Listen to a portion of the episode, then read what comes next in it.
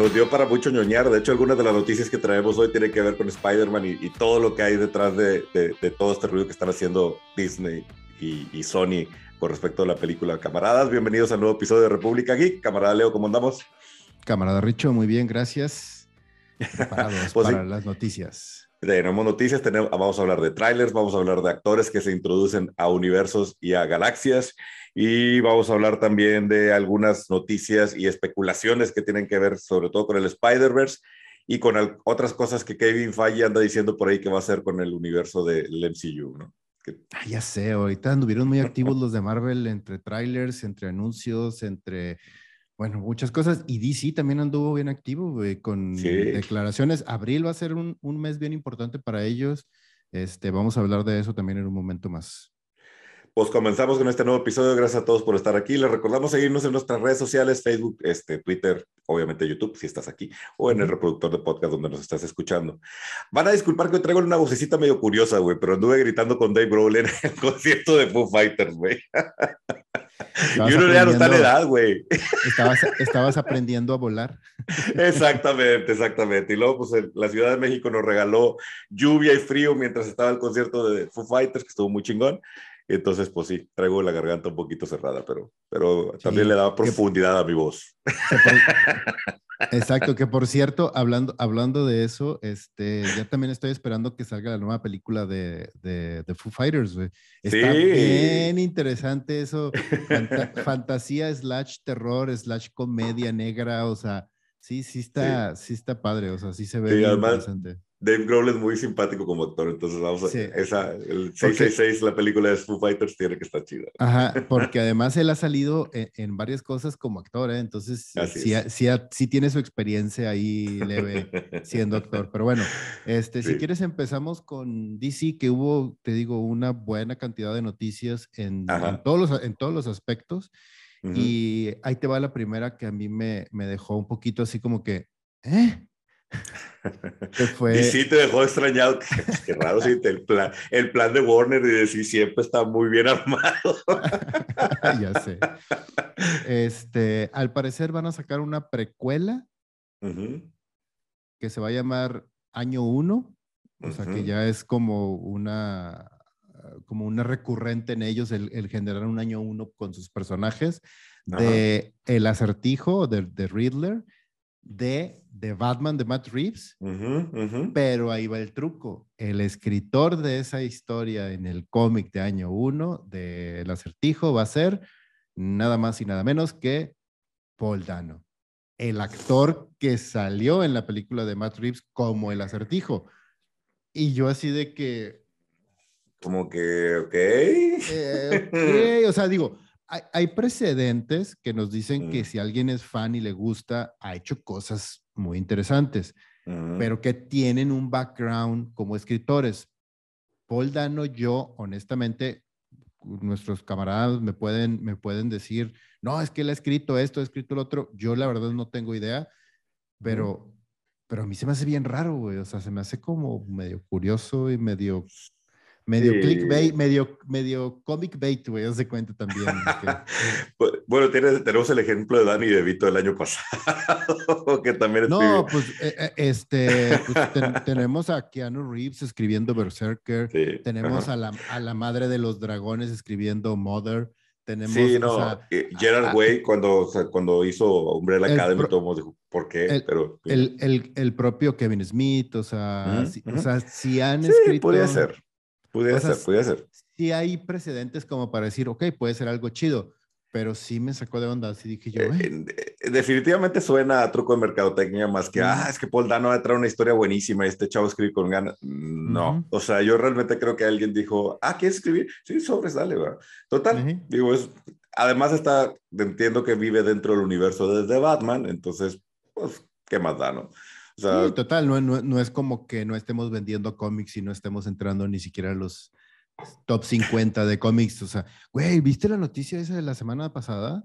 ¿De qué? Por cierto, en el, top, en el top 50 de ventas de cómics, mm. solamente del top 50, güey, solamente había creo que cuatro o seis de DC mm. en el top 50. Y, y, no, y no solamente eso, güey. Esos cuatro o seis cómics que habían, adivina de quién eran. ¿De quién? ¿De Batman? de Batman. Pues sí. Eran todos los títulos de Batman. Fuerte, cabrón. Está fuerte. Sí, o sea, es lo necesitan hacer algo. es lo único que está vendiendo, güey. ¿Qué pedo? Sí, necesitan hacer algo radical. Y, y, y en mucho, digo, hay intentos de historias padres ahí en DC, ahí tenemos escritores que nos gustan de DC, pero sí siento que también les está faltando aprovechar, o sea, este, este desmadre que traen en el cine les está pegando en, la editorial. O sea, ¿por qué a Marvel le está yendo bien? Porque trae buenas historias, trae buenos escritores y porque ahorita están en boca de todos, cabrón. Y, y a lo mejor me voy a ganar el odio de algunas personas con lo que voy a decir, pero es cierto, o sea, me gustó de Batman, vean nuestro review, aquí está en el canal. tengo, tengo, mis opiniones y las, y las comentamos en su momento, pero no podemos dejar de negar que Spider-Man tiene más tiempo que pasó de la pantalla y sigue causando conversación, mientras que Batman, la conversación estuvo fuertísima cuatro, cinco días y para abajo. Y ya, a lo mejor cuando salga el Blu-ray de Batman vamos a tener otro resurgimiento y todo el mundo va a volver a, especular y a decir y demás. Pero sí se nota que es, esta, este desorden de, de, las películas le está pegando directamente a la editorial porque precisamente está faltando generar la atención de nuevos fans, nuevos lectores que quieran saber más de estos personajes. Y Marvel lo está manejando muy bien. Ajá.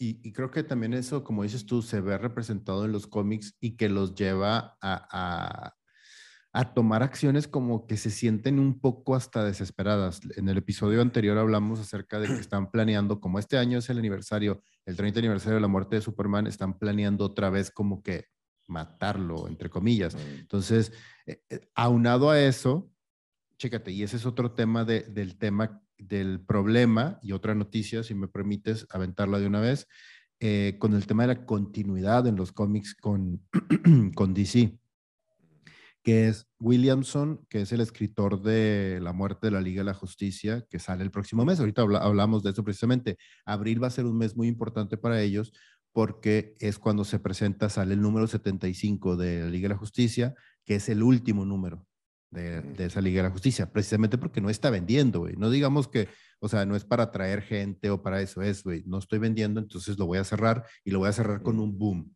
que es la muerte de la Liga de la Justicia. Y Williamson sale y dice, sí, sí, claro, este, la muerte de la Liga de Justicia es continuidad y los reporteros así de que, oye, pero si es continuidad, entonces ¿por qué en mayo, junio, julio, que son los próximos, los previews que salen, pues todos los cómics de Aquaman, de Batman, de Superman siguen? Ah, sí, lo que pasa es que es continuidad dentro de DC, pero es continuidad en un futuro cercano.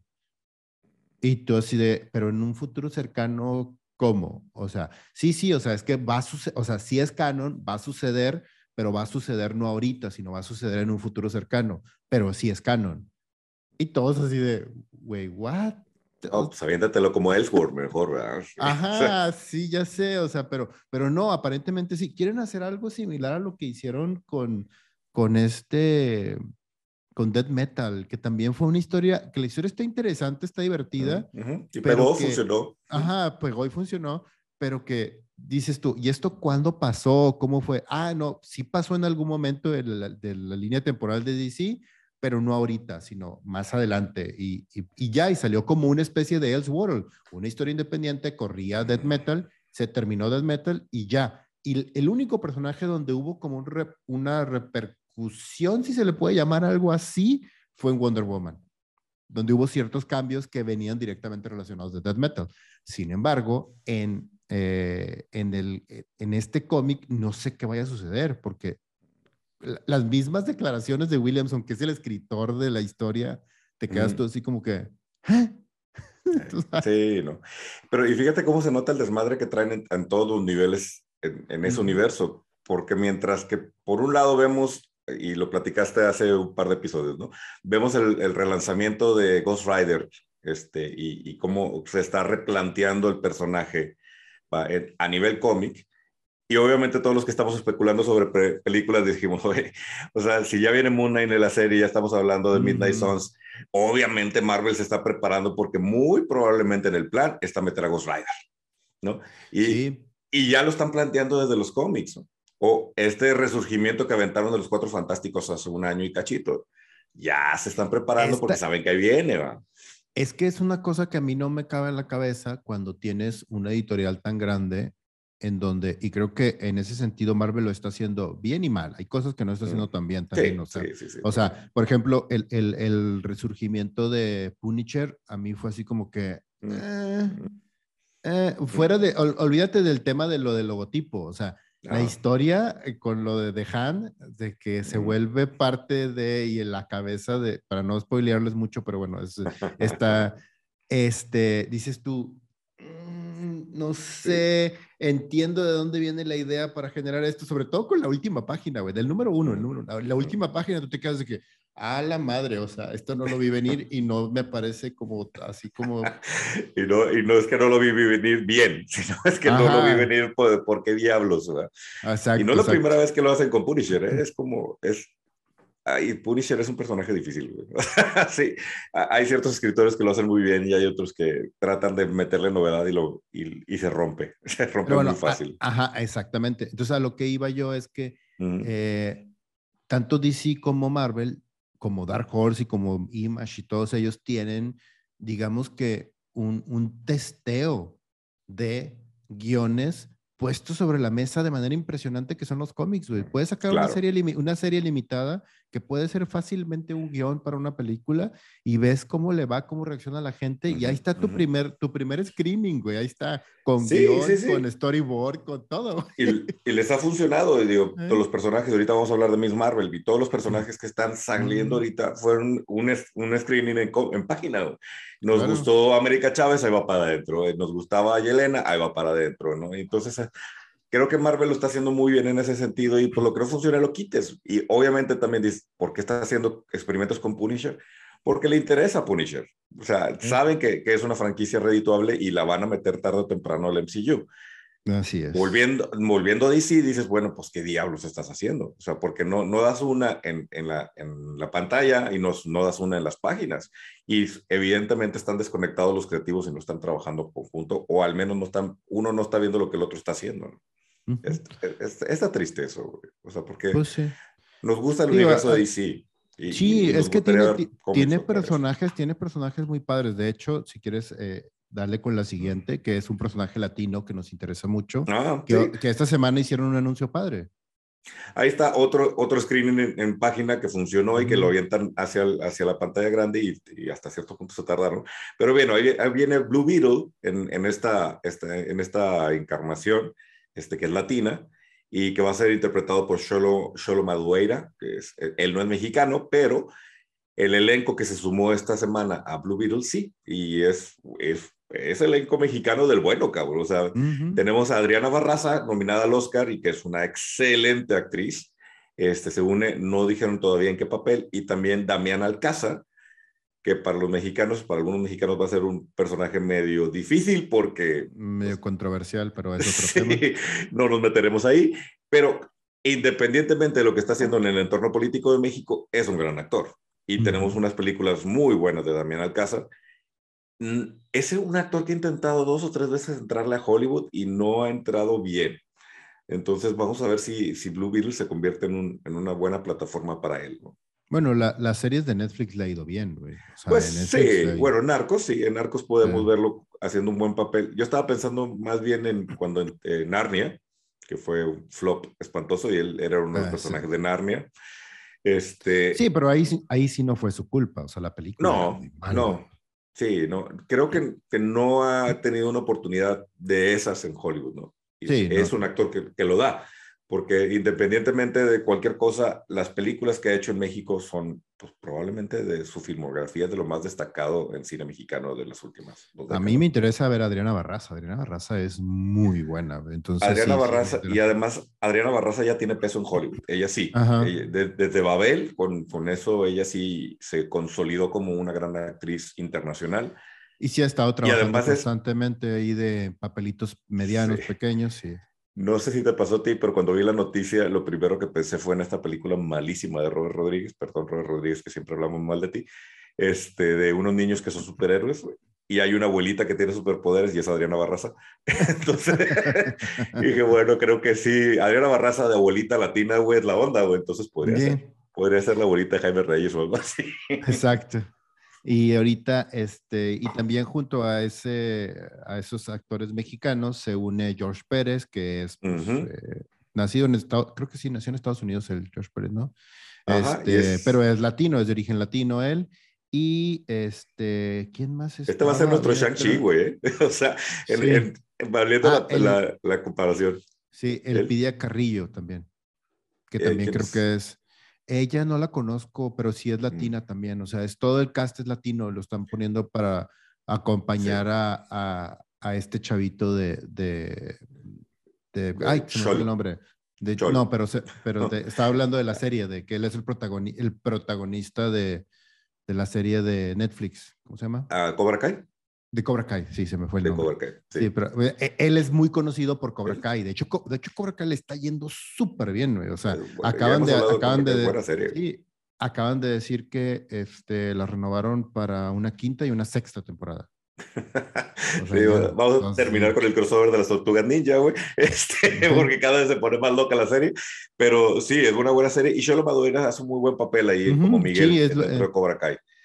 Y creo que es un gran casting para, para Jaime Reyes. Sí, está súper bien él. Él está súper bien para, para Jaime Reyes. Sí, está muy, muy bien. Se está armando muy bien ese proyecto. Y también que me da miedo cómo lo van a embonar en, el DCU, porque dices tú, chino, hombre, o sea, es como Shazam, está muy bien armado, pero al momento que quieres pegarlo con las otras piezas, dices, a ver si no se apesta, güey. Ya sé.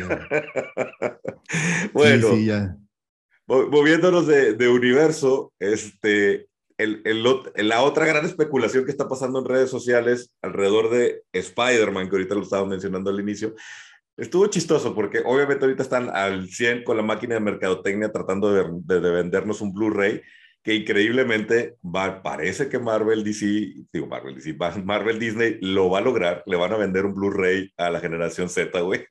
van a lograr que la gente salga a comprar en físico una película, porque está llena de, de cosas bien padres, güey, de, de, material extra bien, bien interesante. En, en, caso es que han estado sacando piecitas del detrás de cámara de cómo se filmó y demás de lo que puedes ver en el, en el Blu-ray.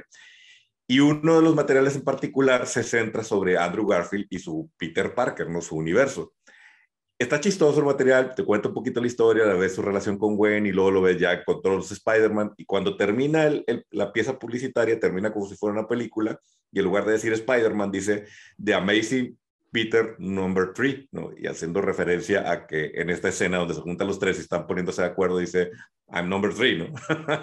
este, que también se... Eh, hace, fíjate que la volví a ver, la, la bajé, ya está disponible en Amazon por el que la quiera ver y no caí en cuenta lo que hicieron ahí. O sea, como que la película estaba muy divertida con la situación y como que no lo, no lo analicé. Él se asume como Spider-Man número, número dos, porque en orden debería ser Spider-Man número dos. O sea, fue lo que caí en cuenta. Y ahí es donde está la, la, discusión de no, no, pues no soy yo, soy el uno. Bueno, luego que yo, uno, dos y tres, chiques, madre. está padre, güey. El caso es que, como pusieron este asunto de The Amazing Peter Number 3 con la misma tipografía de, de Amazing Spider-Man, la serie de películas de Sony, la gente en Internet está asumiendo o está discutiendo que esto pudiera ser un guiño de Sony diciendo, sí señores, sí va a haber una tercera parte de esta saga inconclusa. Que la neta es que... estaría, aparte, estaría bien interesante y estaría bien padre que la película empezara con él regresando. y el gran rumor es que, regresando que Tom Hardy vive en ese universo. O sea, el Venom de Tom Hardy vive en ese universo. Ah, eso estaría interesante. Porque al final de Amazing, de, de, Spider-Man este, No Way Home, el, el este, Lady Brock de, que vimos de Tom Hardy está en México y le están explicando lo que vive en el MCU y él termina diciendo, tengo que buscar a este Spider-Man. Y se desaparece. Entonces, mm. probablemente lo que va a suceder y eso es mera especulación, yo no he hablado con Kevin Fangi, todavía no, este, es... Y con Sony, aquí, aquí el que tiene la mano. Con, Pascal, sí. Sí, que qué miedo, pero qué miedo con lo que pueden hacer. Pero sí, tendría sentido, sobre todo con el chiste de yo no, yo no me he peleado con ningún alien, este, que de alguna forma lo que siga sea enfrentar a, a Venom, Eddie Brock contra Spider-Man, Andrew Garfield.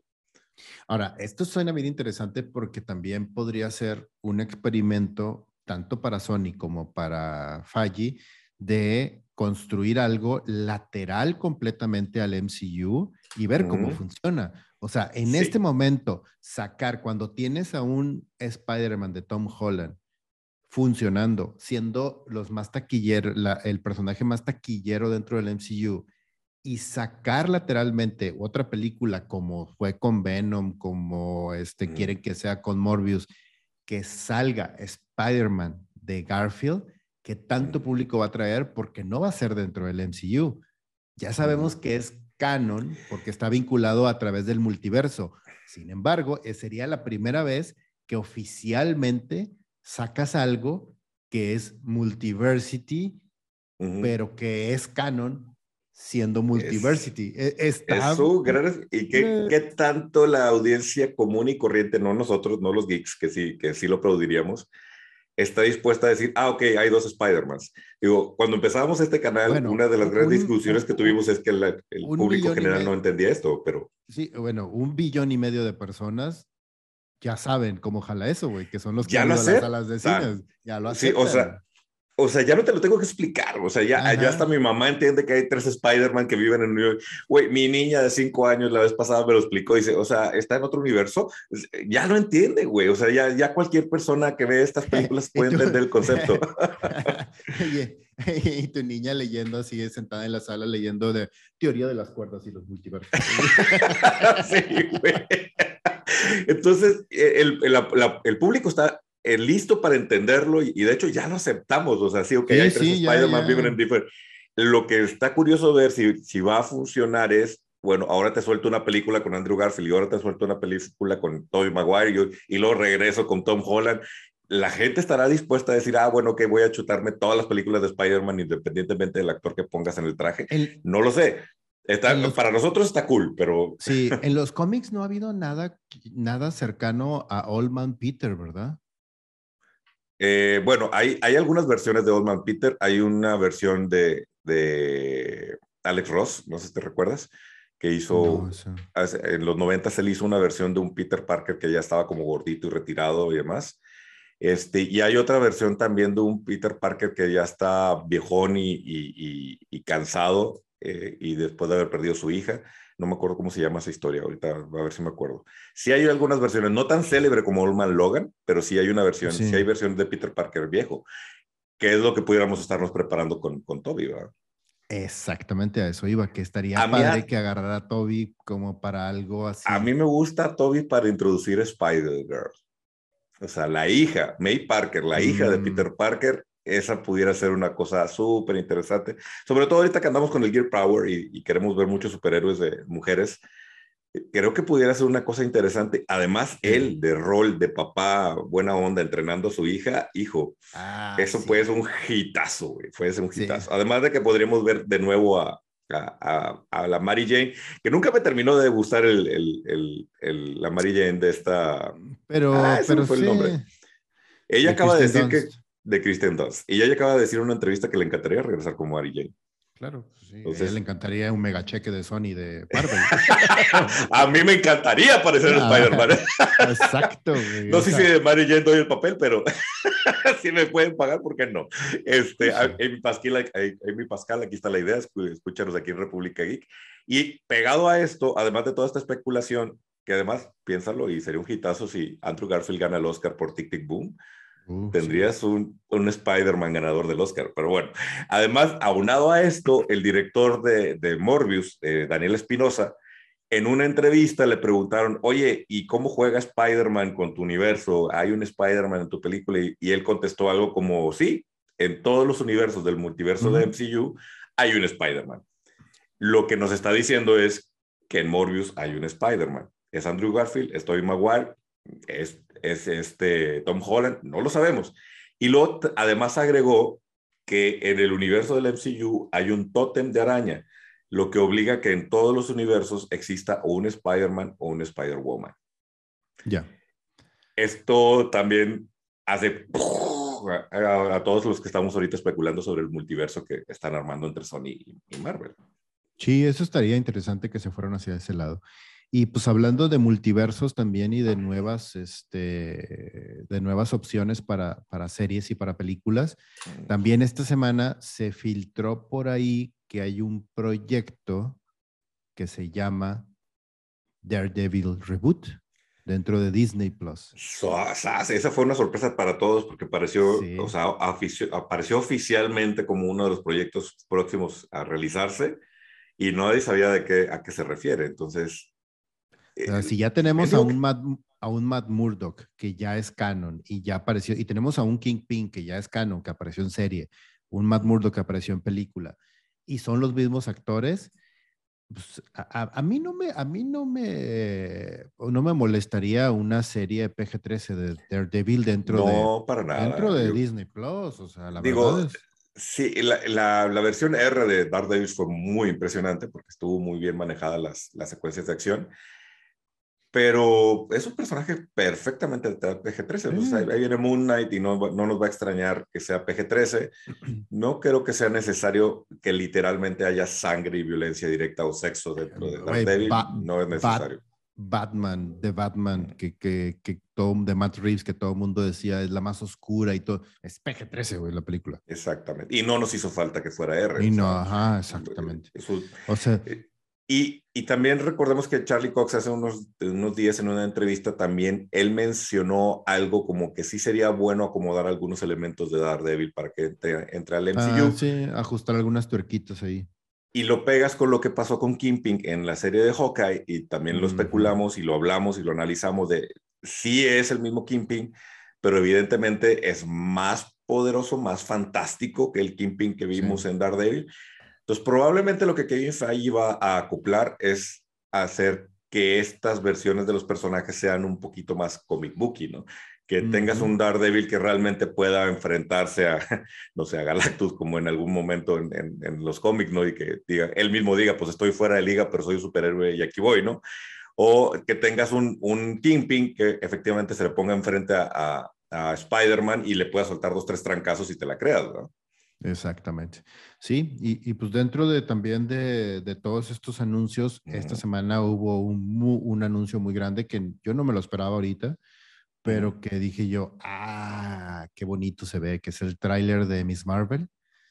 Qué bien se ve, güey. Me encantó el mood que le Se dieron a esa ve- serie, güey. Se ve exactamente en el tono correcto de adolescentes, Sí. se ve super light, se ve con este, con este tema de formulitas del amigo, del superhéroe que está aprendiendo, pero desde una perspectiva yo siento que sí un poquito más fresca, un poquito más Sí. este, cercana a los jóvenes, a los chavitos, y creo que sí puede funcionar muy bien, o sea, Pues, porque es, porque es igualito, o sea, no- bueno, no igualito, porque eso es demasiado, pero es muy cercano a lo que nosotros leímos en el cómic, güey. Sí.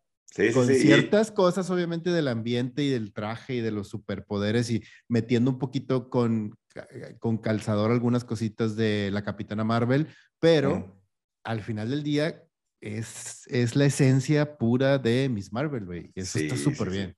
Y cada vez me convenzo más que esta niña es el casting perfecto. Es la, la Sí. ves en las escenas, te da la sensación de Kamala, esa, esa, esa persona buena, este, con ilusiones, que todavía está en esta etapa bonita de la vida en la que dice, si yo puedo lograr el cambio, puedo hacer las cosas. Está muy padre lo que quieren hacer con Miss Marvel. Es el proyecto perfecto para generar, pegarle a la generación Z. Y de hecho, con, detalles tan pequeños y tan, tan, tan bien acertados como la música que eligieron para el tráiler, que dices, pues claro, güey, o sea, eh, eh, sentí que por un momento que estaba viendo esto en TikTok, ¿no?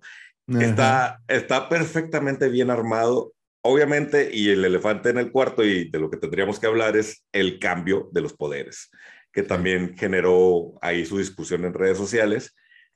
Te soy sincero, a mí sí me tiene un poquito incómodo. O sea, como me gusta todo lo que estoy viendo, me gusta cómo se ve el elenco, me gusta el mood que le dan a la serie, me gusta la actuación de la chica, estoy contento con, con, con lo que están haciendo, pero a la vez digo, ¿y por qué le cambiaste los poderes, hombre? O sea, se me hace también una parte importante de, de ella como personaje, porque le da esta simpatía de estar creciendo y, y que, vamos, no se estira como, como Reed Richards, pero sí se, su capacidad, pues, ¿cómo le llaman eso? Se me olvidó cómo le dicen, que el tipo de poder es su, su densidad molecular o algo así, es lo que se mueve y por eso crece el puño o se hace más grande o puede cambiar de forma. Eh, a mí me parecía una onda muy simpática. De hecho, uno de los, de los primeros momentos interesantes que tiene al, al, experimentar con sus poderes es que se convierte en Carol Danvers y, y, no lo podía controlar y no sabía por qué. Y esa parte del cómic me gustó mucho. No sé cómo lo van a, a adaptar acá. Se me, hace que, se me hace que lo hicieron por varias razones, y aquí solamente estoy especulando, pero creo que lo, están, lo hicieron por varias razones. Uno es el tema de lo que implicaba a nivel de efectos especiales y de, y de pues sí, básicamente de presupuesto, de efectos especiales y presupuesto, esa es una. Dos, este, no eran tan llamativos en el sentido de brillitos, estrellitas, los superpoderes y como que lo quieren es algo más para chavos, o sea, se me, me, imagino que también por ese lado se metieron. Y ahí te va un punto tres que puede llegar a sonar un poco polémico.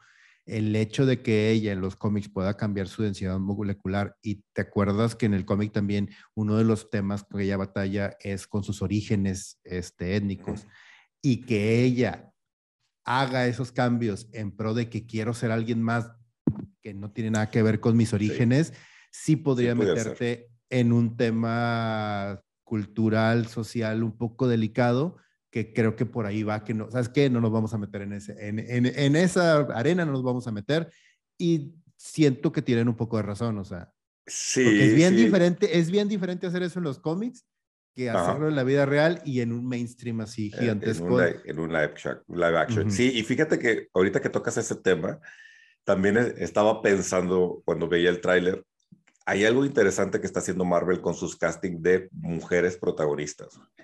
Lo pensé al verla a ella y luego también a ver a, a la chavita, a la chica que agarraron para, para América Chávez. Como consumidores del cómic sabemos que, y sobre todo tú y yo que vivimos uh -huh. los noventas, los cómics de los noventas muy, muy vividamente, güey. Hay una, hay una tendencia porque durante muchos años los cómics eran un medio de hombres y entonces hay una tendencia a la objetivación, no, no, sé cómo decirlo, pero bueno, a hacer ese tipo de dibujos de cuerpos femeninos pensando en que la gran mayoría de los lectores son hombres, ¿no? Y tanto Miss Marvel como América Chávez han tenido sus versiones risky en ese sentido, ¿no? Sí. Hay otros dibujantes que han entendido muy bien la esencia de ambos personajes y no le, vamos, no, no gastan tinta ahí, ¿no? Y, y, dan una representación más sobre lo que realmente tiene que dar. El caso específicamente de Miss Marvel tiene mucho que ver con la identidad, encontrarse en un mundo en donde no se siente que sea suyo por ser parte de una raza minoría, este, y el seleccionar una chica, y lo voy a decir con muchas pincitas, una chica que es cute, simpática, pero no no tiene ese tono de sex appeal, se me hizo un, gran, un gran acierto. Y creo que con América Chávez hicieron lo mismo. Y siento que tiene una, una, como una tirada a eso no es lo importante en estos personajes y se me hace muy, muy bueno de parte de la gente que está manejando. Claro, o sea, tú, por ejemplo, como papá, o sea, lo que estás buscando es a, tus, a, a tu hija es generarle un role model y ese role model de una persona que, que es poderosa, que tiene responsabilidades, mm. Pero que al mismo tiempo puede lograr todo lo que quiera y hacer lo que, lo que ella desee sin necesidad de depender de eso que culturalmente nos han estado diciendo y sí. machacando en la cabeza como hombres sí. y como sociedad y como cultura todo el tiempo. Entonces, Exacto. eso a mí, a mí me parece muy importante. Es un gran acierto, es una gran lo jugada. Lo están haciendo bien, sí, lo están sí. haciendo muy bien ellos porque además termina de representar, en el caso de Kamala, es representar muy bien lo que el personaje significa. O sea, recordemos que Kamala lo creó una mujer y por eso también tiene mucho sentido. El personaje está muy redondo en cuanto a, los, a las preocupaciones de una mujer. Sí. Y, y, si un hombre hubiera intervenido, hubiera dicho, no, no, no, busquemos una, una niña más guapa, una niña más impactante, una ni creo que hubieran echado un poquito a perder lo que hay en el fondo detrás de ese personaje. El casting está muy bien.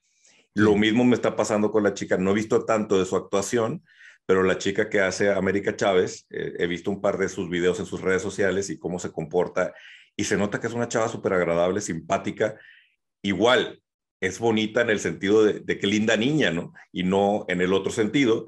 Y creo que eso también ayuda a que termines de entender qué es lo que realmente representa el personaje, más allá del atractivo físico que pudieran haber buscado si esto fuera los noventas o si estuviéramos con otro tipo de decisiones de producción, ¿no? Claro. Pues sí. Pues, muy bien, pues el trailer de Miss Marvel, muy bien. Muy bien. Este, brincando a otro tema, este, también hubo hoy, eh, digo, esta semana hubo anuncios para castings en mm. dentro de Disney con Star Wars, que es, mm. anunciaron que habían casteado a el grandísimo maestro Doc Brown, Christopher Lloyd, casteado para The Mandalorian, este, ¿cómo se llama? Temporada 3, güey es un casting de amor eso, güey. O sea, para todos los fanáticos de la ciencia ficción, ver a Christopher Lloyd siendo parte canon de Star Wars. wow. No sé ni qué, no sabemos ni qué papel va a ser, pero... Sí, aparentemente está en un, en un episodio solamente ahorita. es como de estos personajes especiales que van saliendo este, en los episodios, pero pues nadie dice que vaya a, a reaparecer en algún momento. Este, Timothy Elephant también apareció como un invitado y luego, regresó. Y, luego, y luego regresó en, mm. en, The Book of Boba Fett. Y mm. aparentemente va a tener un papel importante en The Book of Boba Fett en la, en la mm. temporada 2, si, si, es que van a sacar algo ahí por ahí. Este, pero sí, o sea, Christopher Lloyd, mira, interesante. Además, Christopher Lloyd, independientemente del cariño que le tenemos por ser Doc Brown, es un buen actor, güey. Y todavía a su edad, porque la neta es que ya, ya está muy maduro como, como, como actor y persona.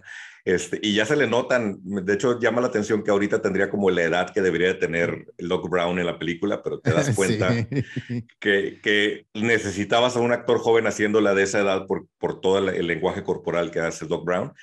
Cuando lo ves representar a Doc Brown en esta edad, te das cuenta que ya es un poquito más lento, pero aún así lo hace tan bien. En la película de Nobody, eh, como el papá del, del personaje del Nobody, como un viejito badass, güey, te la crees, cabrón. o sea, sí, te da miedo el señor, güey. En, Nobody lo hace bien, lo hace súper bien y bien chido en Nobody. A mí me encantó mm, también. Ahí. Sí, sí, sí. Ese también fue un casting inspirador cuando lo vi. Dije, hijo, qué buena idea que sea él, cabrón. Y sí, sí te la crees que es un viejito que pueda sacar una escopeta y ponerte una madriza, ¿no? Vamos a ver qué rol le dan en Star Wars. Me tiene muy intrigado. Sí. Hoy, hablando de castings curiosos, güey. brincamos al, mundo animado. Y además de que finalmente tenemos noticias de la serie animada de Harley Quinn, que de verdad, qué bueno que HBO la está rescatando, porque es una, una gran, gran serie, güey. Es producida con, por Kaylee Coco. Ya viene la tercera temporada y dentro de las cosas que se anunciaron que van a pasar en la tercera temporada es que James Gunn, James Gunn va a aparecer en un capítulo de Harley Quinn. Va a aparecer como él mismo. y además es es James Gunn, el director, viajando a Ciudad Gótica porque va a ser una película sobre Thomas Wayne. Entonces, toda la idea está súper loca, cabrón. Entonces, muero por ver ese papel y por, ver ese episodio. Sí, eh, va a estar, va a estar padre. Me encanta cómo, cómo la serie rompe la cuarta barrera y hace cosas bien interesantes con sus personajes y con las historias. Sí, yo también estoy esperando mucho ya ver la tercera temporada. Se me hace que va a ser muy, muy bueno.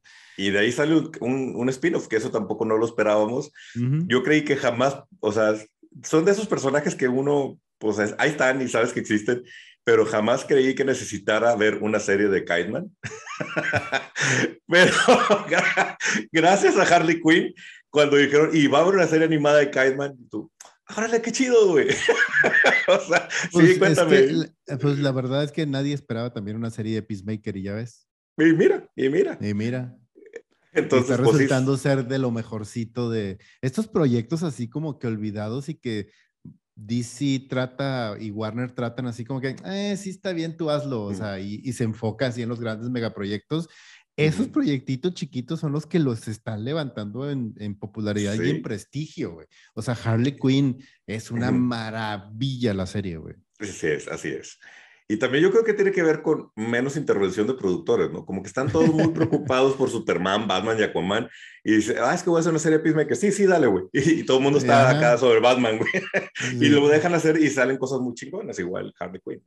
Exactamente. Y pues bueno, si quieres, antes de despedirnos, me gustaría hacer un... Pocas veces hacemos esto, pero creo que este es un, una persona que se merece eso y mucho más. Es que tristemente esta semana también este, se nos adelantó el grandísimo, grandísimo y nos ponemos de pie y aplaudimos William Hurt, que nos regaló actuaciones impresionantes y el güey ha estado presente en películas y en cosas de ciencia ficción y de fantasía durante mucho tiempo. Es un gran, gran actor, o sea, gran actor.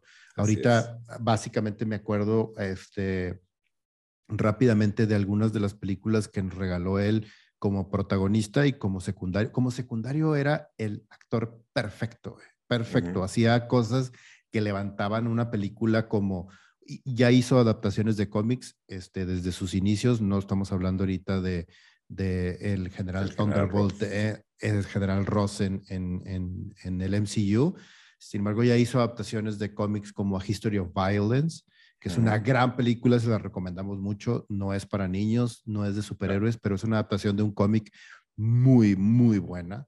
Este, y de hecho, por esa película, por esa adaptación de cómic, él, él en la película fue nominado al Oscar, William Hurt.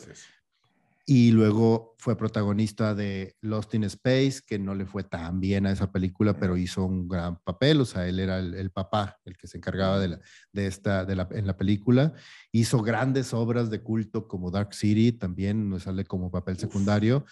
Y además, te digo, el ser el general Ross en todo el universo en el MCU o sea, su papel y su presencia siempre imponía muchísimo. O sea, nomás recordemos esa escena donde están todos sentados en, Civil War y les está explicando y les está diciendo, a ver, cabrones, o sea, ¿se alinean o se alinean?